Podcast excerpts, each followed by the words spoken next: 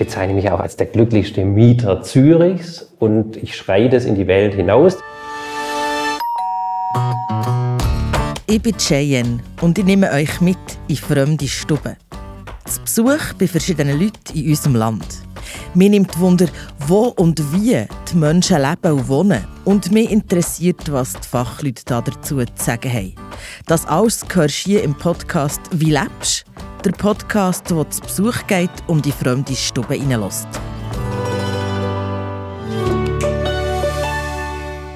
Hey, wie lebst du? Also ich meine, wie wohnst du? Bist du glücklich mit deiner Wohnsituation? Wohnen ist ja etwas enorm Individuelles. Das gehört mit diesem Podcast ja auch jeden Monat. Es gibt so viele unterschiedliche Formen, wie man sein Leben und Wohnen kann gestalten kann. Und in dieser Folge treffe ich den Mann, der von sich selber sagt, er sei der glücklichste Mieter von Zürich. Ein paar Wochen bevor ich ihn getroffen habe, habe ich von ihm ein Mail bekommen. Hallo Cheyenne, gerne lade ich dich ein, unsere Satellitenwohnung. Zehn erwachsene Bewohnende Generationen wohnen mit Altersspannen von 18 bis 66 Jahren, organisiert mit der soziokratischen Kreismethode auf dem Hunziker-Areal der Genossenschaft Mehr als Wohnen in Zürich Nord zu besichtigen. Gruß aus dem Dialogweg 6, Andreas Geiger. Sozio was? Also das Hunziker Areal, das ist hinter dem Bahnhof zu Oerlikon. Auf dem Areal stehen 13 mehrgeschossige Häuser mit fast 400 Wohnungen und Studios. Und im Ganzen leben mehr als 1200 Menschen auf dem Areal. Sorry, ich weiss, ein viele Zahlen. Ich selber kann auch nicht viel mit Zahlen anfangen, finde die da aber einfach recht eindrücklich. Weil das Gelände, das deucht mir gar nicht so riesig, wenn man es von außen sieht. Zum Beispiel, wenn man mit dem Zug oder mit dem Bus daran vorbeifährt. Der Andreas er wohnt auf diesem Areal, genauer gesagt im Dialogweg 6, in einem Haus, das elf sogenannte Satellitenwohnungen hat. Ein und gemischt. Hallo, das ist Cheyenne. Oh, komm rauf, vierter Stock.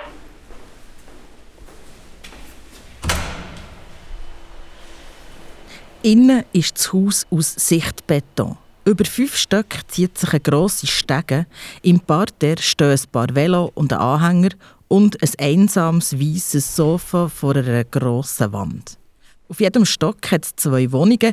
Jede Wohnung ist ein eigenständiger Verein und Mieterin bei der Genossenschaft Mehr als Wohnen, wo das Hunziker Areal trägt.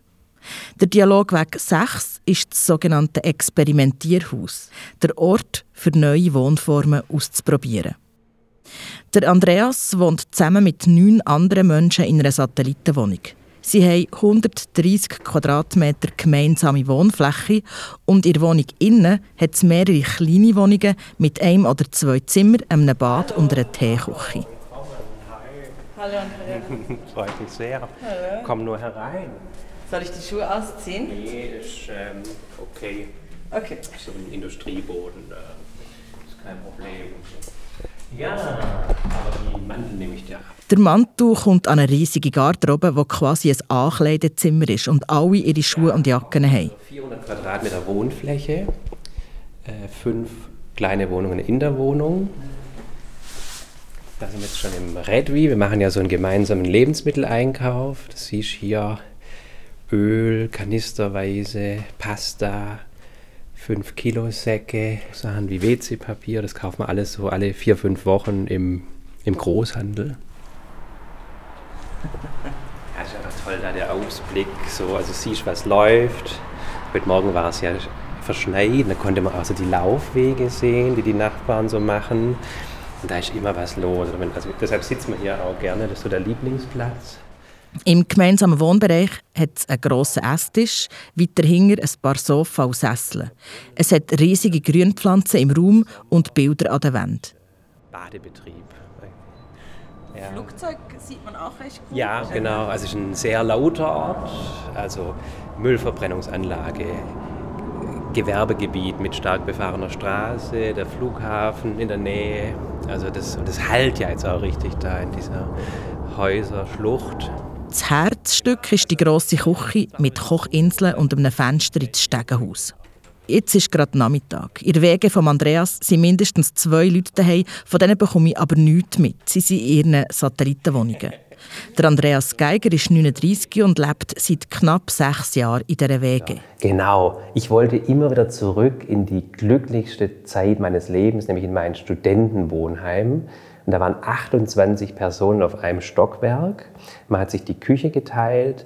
Das war eben auch so ein sozialer Treffpunkt. Und das war immer so das Ideal. Und das habe ich mir dann wieder vorgestellt. Das habe ich gesucht und dann vor inzwischen fast sechs Jahren hier gefunden, richtig. Welchen Stellenwert hat das Wohnen für dich? Ich bin da so hin und her gerissen. Also ich versuche es eigentlich so preisgünstig wie möglich einzukaufen, dieses Grundbedürfnis, nämlich und deshalb WG und halt Synergien nutzen und all das. Und da wenn ich dann zurückdenke an die Zeit in dem Studentenwohnheim, wo man eben spontan und dann auch in großer Runde getafelt hat, das ist eben das, was ich mir dann auch zusätzlich vorstelle. Und das kam hier so schön zusammen. In dieser Wege leben zehn erwachsene Menschen zwischen 18 und 66. Sie sind alle gleichberechtigt und organisieren sich nach der Methode der Soziokratie. Das ist einfach gesagt Basisdemokratie mit mehr Struktur. Eine solche Struktur gibt es zum Beispiel für einen Bewerbungsprozess. Wer in die Wege einziehen will, schreibt eine Bewerbung und macht dann eine Begehung vor Ort. Besondere Architektur zieht manche Leute an und schreckt manche auch wieder ab. Danach machen wir so systemisches Konsensieren. Also wir schauen uns alle schriftlichen Bewerbungen an, verteilen dann so Widerstandspunkte und alle, die möglichst wenig Widerstandspunkte haben, die laden wir dann ein zum sogenannten Speedfriending. Das heißt, alle Bewerberinnen und Bewerber haben die Chance, mal kurz mit uns zu sprechen, also immer zu zweit und zu dritt setzen wir uns mit der Person hin und lernen uns kennen. Und der dritte Schritt ist dann eine sogenannte offene Wahl. Dauert erstaunlicherweise in der Regel nur 90 Minuten, wo wir dann so ein Anforderungsprofil aufschreiben, gemeinsam, wen suchen wir eigentlich. Dann gibt es so eine Nominierungsrunde, da stehen dann meistens zwei, drei Namen drauf und am Ende gibt es dann so einen Konsentvorschlag und dann einigt man sich auf die eine Person, die dann zu uns kommt. Das ist aber noch interessant, das, was ihr sucht, ihr ja. erst eigentlich definieren, nachdem ihr die Person schon hat gesehen Also in dem Moment, wo wir die Ausschreibung machen, sagt man natürlich zwischen den Zeilen schon gewisse Dinge und spätestens in dem Moment, wo dann die schriftlichen Bewerbungen kommen und wir auch dieses systemische Konsensieren machen, da kommt dann relativ schnell raus, dass man halt zum Beispiel jetzt sich niemand vorstellen kann, der mit kleinen Kindern hier einzieht. Das ist so ein, passiert schon früher, dass man halt sagt, äh, wie schreiben wir aus und wen laden wir überhaupt zum Speedfriending ein. Also da kann man aber auch ohne große Diskussion, wenn ich dann eben diese Widerstandspunkte verteile, ohne mit den anderen zu diskutieren, einfach auf ein Blatt Papier, gebe ich halt zehn Widerstandspunkte. Also das Maximum für die Person, die mit einem Kleinkind sich bewirbt, möglicherweise, und habe die eigentlich ohne Diskussion mit den anderen schon aussortiert. Aber dann könnte man ja theoretisch so machen, dass sich gar keine Leute bewerben, die mit Kind kommen. Ja, wir diskutieren das auch immer wieder. Wir sagen ja auch, oft ist auch klar, welches Geschlecht wir suchen und auch welche Altersgruppe wir suchen. Es sind Generationenwohnen, das heißt, wir wollen unsere Mannschaft eigentlich wieder da ergänzen, wo uns Leute verlassen mit der Demografie. Und dann gibt es immer die Diskussion, ja, wollen wir es jetzt reinschreiben, wir suchen ausschließlich Damen oder ausschließlich Herren. Und ähm, meistens schreibt man es aber dann generell aus, ist ja unfair gegenüber, die sich bewerben, ist mir klar, und sortieren sie dann relativ unspektakulär mit dem Prozess aus. Wer durch das Auswahlverfahren durch ist, kann einziehen in seine eigene Satellitenwohnung und bekommt gerade rund 40 Termine für die Agenda. Das sind die Geburtstage, die man zusammen feiert und die gemeinsamen Anlässe im Haus. Rund einmal im Monat gibt es eine gemeinsame Wegesitzung. Dort bespricht man vor allem, wie man zusammenleben will. Das große Thema, ganz großes Thema war jetzt während der Pandemie so die, die Hygieneregeln, Corona-Regeln, die wir immer mal wieder diskutieren mussten, weil es da verschiedene Bedürfnisse gab. Manche wollten sich mehr schützen, manche weniger. Da musste man sich immer wieder auf so einen gemeinsamen Nenner einigen. Wenn wir jetzt hier neue Möbel anschaffen, dann nutzen wir die Sitzung, um eine kleine Arbeitsgruppe zu wählen, ihr vielleicht mitzugeben, in welchem Rahmen sie jetzt da so ähm, Neumöblierungen angehen kann. was haben wir gestern diskutiert? Da ging es darum, einfach, ob man die, die Wohnungstür tagsüber nicht abschließt, wurde eingebracht. Ja. Wenn ich jetzt äh, in einer kleinen Weg wohne mit zwei Leuten oder ja. in, einer, in einer Familie mit zwei, drei Leuten, ja. dann kann man da relativ schnell glaube ich, auf einen Konsens kommen. Mhm. Wie schnell kommt man denn bei so einer eigentlich, sagen wir, einfachen Frage? Wie lange geht es? Also ich war jetzt gestern nicht dabei, sie waren nur zu fünf. Es war wohl so, dass eine Mitbewohnerin hat dann eingebracht, äh, in Panama, wo sie ihre Zeit verbracht hat, da sind immer alle Haus- und Wohnungstüren offen, dass die Nachbarn auch sehen, ich bin zu Hause und es wirkt einladend. Und dann hat einfach ein anderer Mitbewohner gesagt, nee, für sein individuelles Wohlbefinden ist das nicht gut, wenn die Tür permanent offen steht. Und dann hat man sich darauf geeinigt, dass der Status quo, die Wohnungstür immer abgeschlossen, so bleibt. Das war jetzt relativ einfach. Es gibt auch komplexere Fragen, also zum Beispiel die Kaffeemaschine, die wir gemeinsam angeschafft haben. Da haben wir sicher netto eine Stunde oder anderthalb miteinander diskutiert. Also ob man das jetzt wirklich machen soll, dann auch die Art und Weise der Finanzierung. Am Ende hat man sich geeinigt auf eine sogenannte Bieterinnenrunde.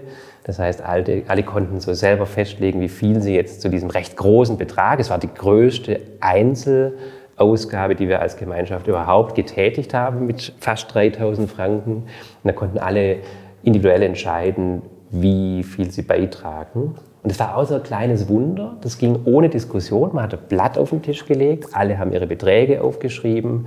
Und es braucht, ich glaube, nur eine zweite Runde, um, um den Betrag dann zusammenzukriegen. Komplett problemlos läuft seither. Dann gibt es noch 30 Ämter, die ihr ja. habt. Also man hat wie ihre guten Wege, hat man auch hier einen Ämterplan.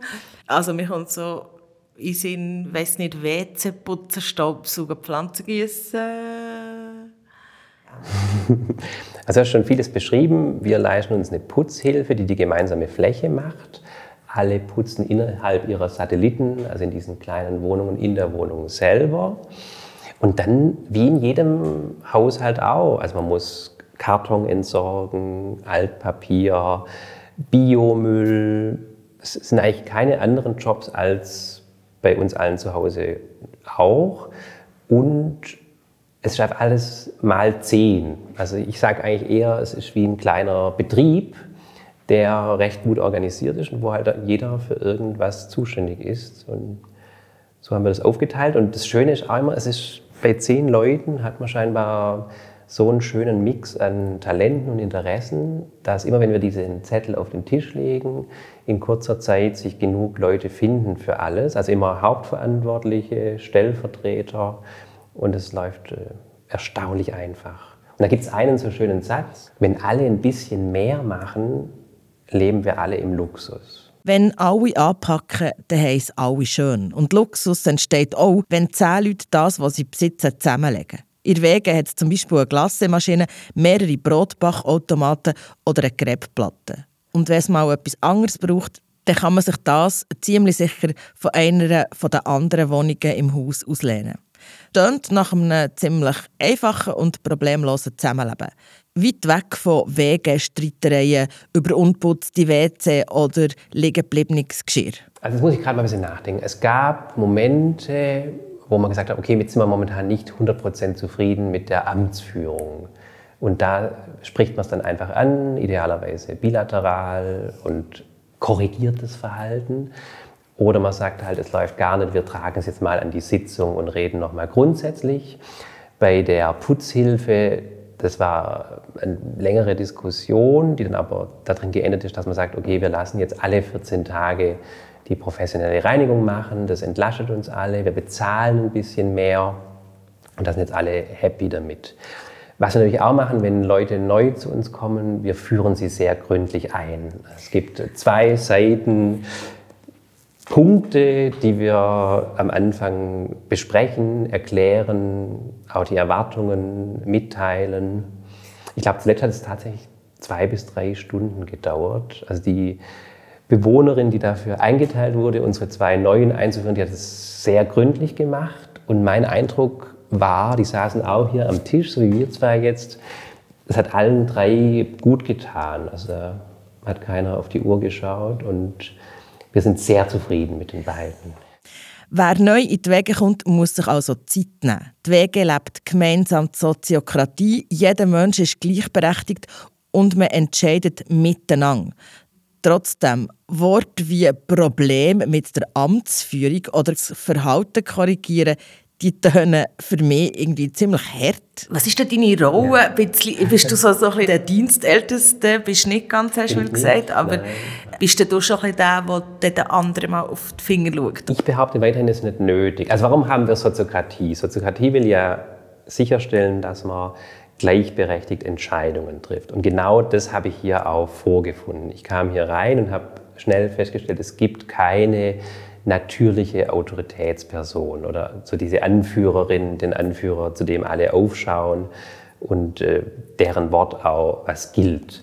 Wir haben diesen dreiköpfigen Vorstand, der hat vor allem so verwalterische Aufgaben, das Geld verwalten oder der Aktuar, der die 30 Schlüssel verwaltet, wo immer wieder einer verloren geht äh, bei so einer großen Wohnung und auch die Mietverträge und das, den Papierkram regelt.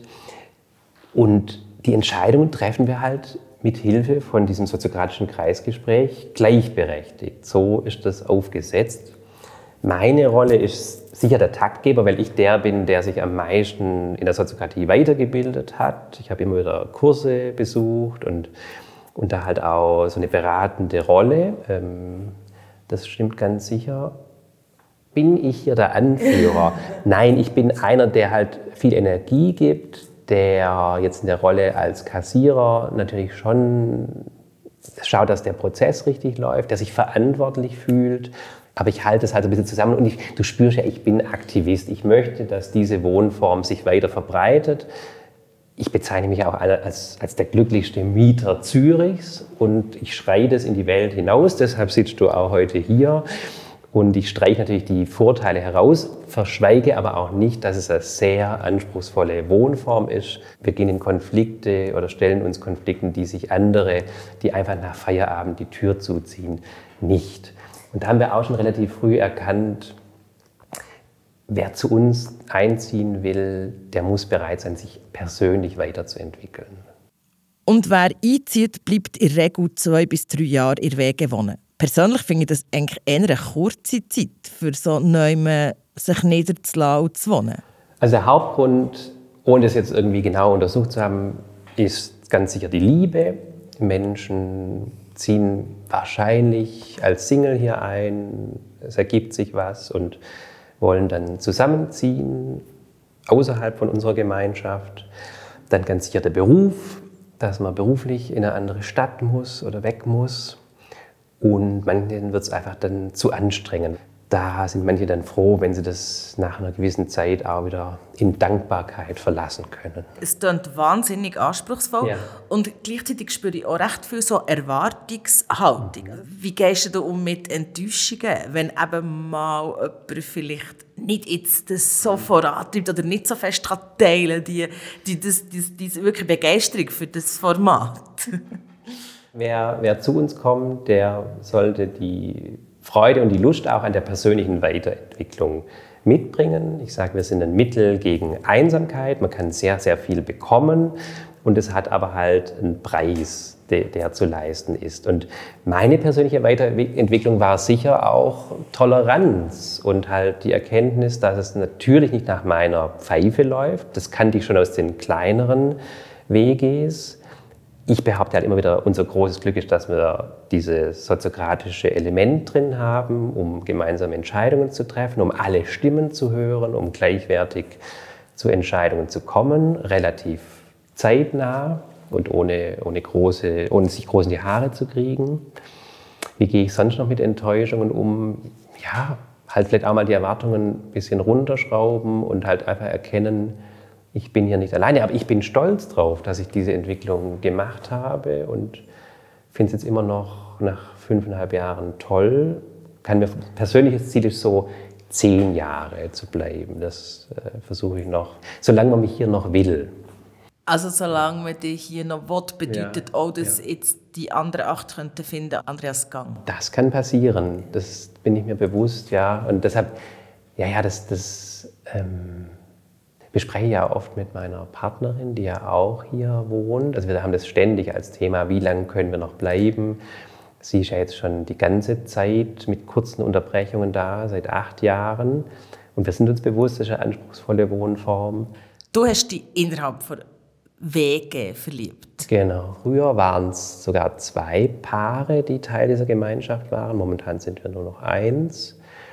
Ist schon eine besondere Rolle. Auch dessen bin ich mir bewusst, dass das anspruchsvoll ist. Für mich war das einmal so, ich habe immer gedacht, warum spricht denn dieses andere Paar nicht mit einer Stimme?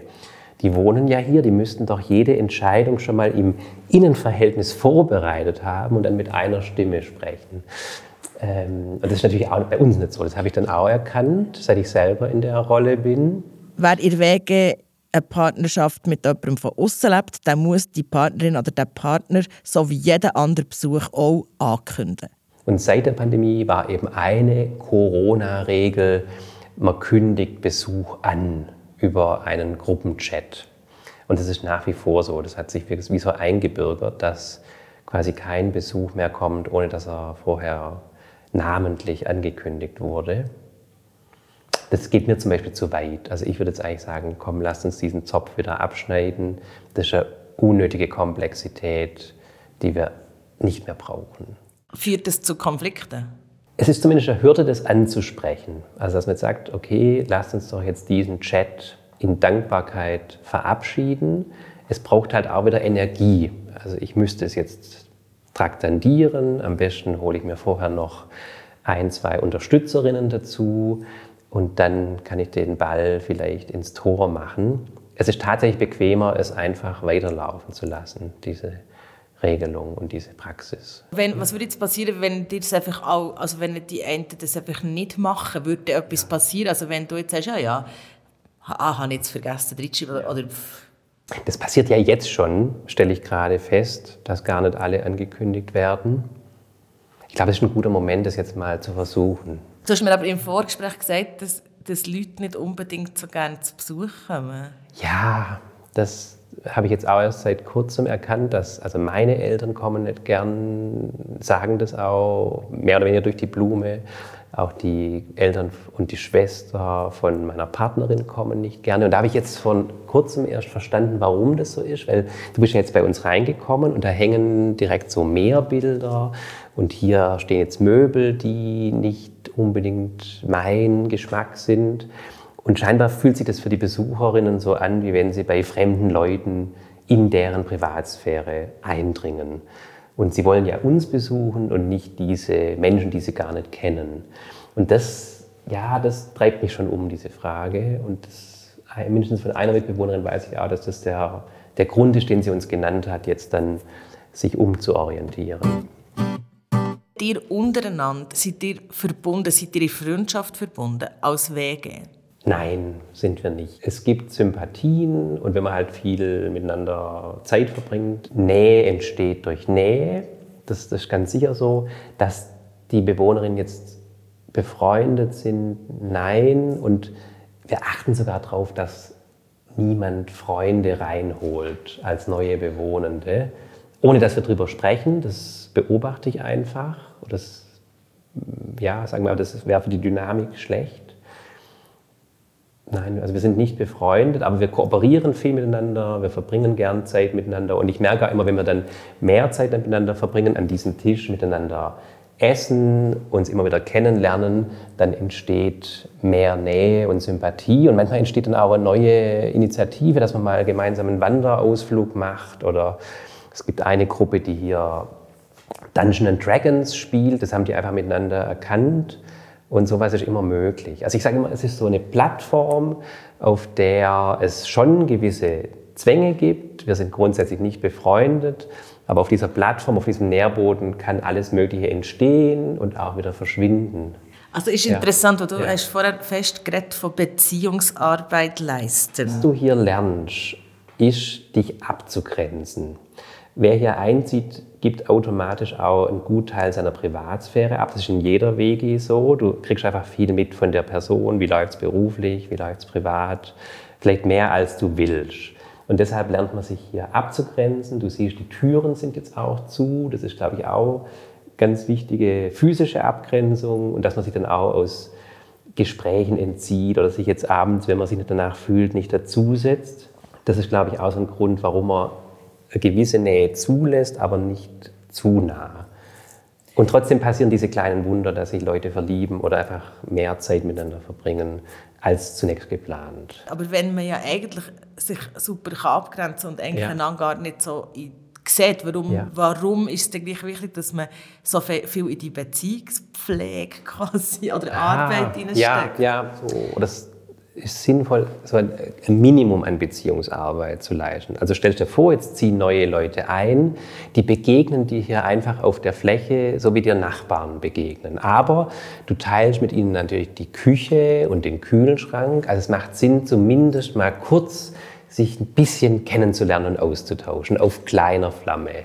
Das genügt meistens auch schon. Sehr ähnlich wie in der Arbeitswelt. Und in der Arbeitswelt nehmen wir das zähneknirschend zur Kenntnis, dass es sich ständig alles verändert. Kollegen kommen und gehen, meistens noch schneller, nach ein bis zwei Jahren. Chefs und Konstellationen verändern sich laufend. Und in der Arbeitswelt nehmen wir das so hin. Und jetzt hier im Wohnen und im Privatleben ist halt für manche ebenfalls bereichernd, für manche für zweieinhalb Jahre bereichernd, für manche ein bisschen länger. Und manche sagen halt, nee, bitte lasst mich damit in Ruhe. Das ist alles sehr verständlich. Der zweite Teil ist, die Architektur hilft natürlich schon ungemein, bestimmte Themen gar nicht aufkommen zu lassen. Wir haben darüber gesprochen, wir haben die individuelle Nasszelle, wir haben den individuellen Kühlschrank. Man hat zwei Türen, die dich auch akustisch von diesem Gemeinschaftsraum und deinem Schlafzimmer abtrennen. Also ich glaube auch, einige von uns würden gar nicht in WGs wohnen, wenn die, die Architektur nicht so komfortabel, luxuriös, der eigenen Abgrenzung und des Rückzugs zuträglich wären. Da muss man ganz ehrlich sein. Und ich sage, ich finde es wunderbar, dass es sowas gibt. Ähm, und lasst uns mehr davon bauen, weil es einfach, wenn man dann sich ein bisschen damit beschäftigt hat und, und gut miteinander Entscheidungen trifft, dann ist es eine ganz tolle Wohnform. Macht es die Welt besser, wenn wir alle so würden wohnen? Ich kenne einige Leute, die sich einsam fühlen. Und ich glaube, unsere Antwort auf die Einsamkeitsepidemie, Klammer auf, in England gibt es eine Staatssekretärin, die sich nur um das Thema Einsamkeit kümmert, weil das einfach fürs Gesundsein und Wohlbefinden schlecht ist. Dafür kann es eine Antwort sein, dass man sagt, wir haben hier eine Gemeinschaft auf Zeit oder länger, die einfach dafür sorgt, dass wir uns Teil von einer Gruppe fühlen. Und wenn wir zum Beispiel Single sind oder in eine fremde Stadt kommen oder weil sich das Leben verändert hat, wir haben es erwähnt, wir haben eine 66-Jährige, es kann sehr gut sein, dass man dann im fortgeschrittenen Alter eben auch wieder allein ist, nicht in der Partnerschaft. Für all diese äh, Lebensphasen ist es eine tolle Möglichkeit. Und wir sehen es ja auch bei der Nachfrage, wie viele sich für uns interessieren und wie viele Bewerbungen wir jeweils kriegen. Also ich glaube, wir könnten hier in der Stadt locker nochmal zehn solche Dialogweg, sechs Gebäude gut brauchen. Ja, das macht für mich Sinn. Die Wohnform ist mehr als eine gängige kleine Wege und ich bin überzeugt, dass sie für viele Menschen eine positive Auswirkung auf das Leben haben kann. Aber ganz ehrlich, die Architektur ist wirklich sehr ansprechend. Ich würde sofort in so eine Wohnung einziehen. Mit den vielen Menschen und der Form, sich zu organisieren, da kann ich mich persönlich nicht so anfreunden. Obwohl ich die Vorteile durchaus sehe. Bevor ich die riesige Wohnung wieder verlasse, holt mir der Andreas noch meinen Mantel aus der Garderobe. Also ja, super, dass du da warst. Herzlichen Dank. Ein kleiner Traum dass du quasi aus deinem Podcast entspringst und hier mal in Fleisch und Blut auftauchst. Oh, Super, vielen Dank für deinen Besuch. Dank, Danke, Shahir. Merci. Mach's ganz gut. Ja. Ciao. Merci. Ciao. Hm. Ein Satz, den Andreas hat gesagt hat, der geht mir nachher. Wenn jeder Mensch etwas dazu beiträgt, dann gibt es Luxus für alle. Das finde ich einen enorm schönen Gedanke und ich überlege mir, wie ich diese Gleichung auch in meinem sozusagen normalen Leben anwenden kann. Und ich überlege mir auch, wie fest das Wohnen an sich eigentlich einen Einfluss auf die Lebensqualität hat.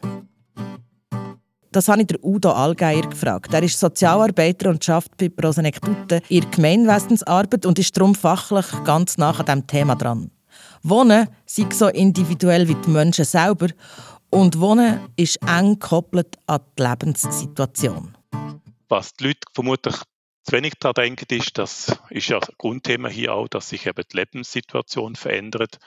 Und dann müsste man sich auch Gedanken machen, ob man auch die Wohnform muss ändern und das Hauptthema ist dabei ja immer, dass wenn die Leute ähm, voll zum Beispiel in einer Familienphase sind oder im Berufsleben stecken oder einen großen Freundeskreis haben, dann sind sie gut aufgehoben. Und dann gibt es plötzlich Momente, wo sich das verändert. Das ist ja genau dann, wie wir jetzt unterwegs sind, Alter 50, schon vorher teilweise. Kinder, die ausziehen, wenn man Kind hat. Man hat plötzlich auch ähm, Wechsel beim Arbeitsplatz. Man hat sein ähm, angestammte Umfeld nicht, Leute in der Nachbarschaft zügeln weg. Und dann muss man sich neu orientieren und sich wirklich überlegen, wie sieht mein Wohnen die nächsten Jahre aus. Die Überlegung, wie man wohnen will, die sollte man sich genug früh machen. Weil es ist nicht einfach, sich seine Wohnvorstellungen zu verwirklichen. Ich habe manchmal das Gefühl, die Leute suchen ihr Wohnen, so wie es für sie wohl ist. Aber sie verpassen den Moment, wenn es nicht mehr stimmt. Und dort sind wir nachher plötzlich in einem, in einem Markt drin, wo nicht mehr gut spielt. Also ich kann dann nicht plötzlich entscheiden, jetzt habe ich eigentlich die Zeit vorbei, jetzt würde ich gerne an ein anderes Wort wohnen und dann findet man die entsprechende Form nicht, man kann es sich nicht leisten, nicht zahlen.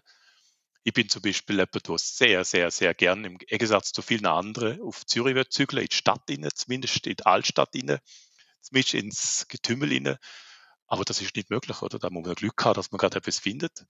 Und dann kann man nicht ganz die Formform umsetzen, die einem wichtig ist vom Gesamtbogen angeschaut, habe ich immer das Gefühl, wichtig ist nur, dass man sich immer überlegt, mit wem wollte ich nachher, wenn unterwegs sein. Also wenn ich zum Beispiel jetzt 50, 55, 60 bin und ich habe den Eindruck, ich möchte gern in den nächsten Jahren, wo kommen, gemeinschaftlich mit Leuten unterwegs sein, dann müsste ich jetzt mir Gedanken machen zum Zügeln, zum Wechseln, weil dann habe ich noch lange genug Zeit, um mich integrieren an einem neuen Ort.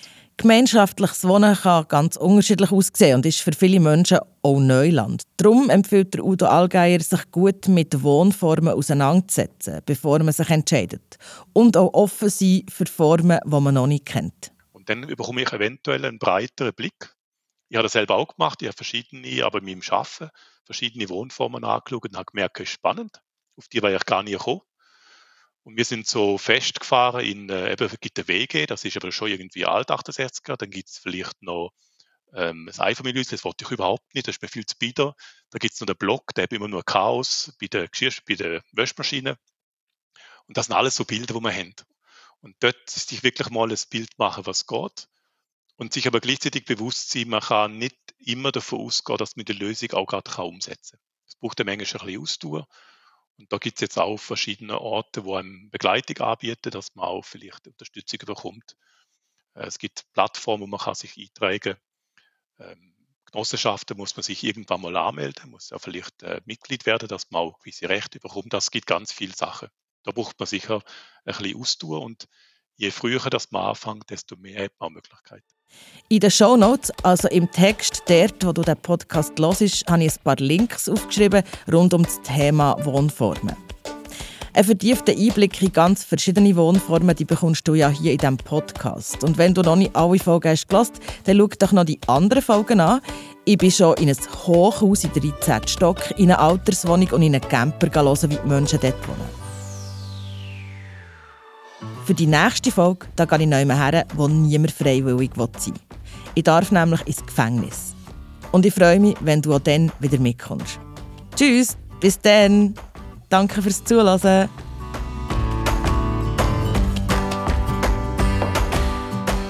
Wie lebst Der Podcast rund um das Leben und Wohnen in der Schweiz. Gemacht von Podcast Schmidi, von mir, der Cheyenne Mackay und der Christina Baron.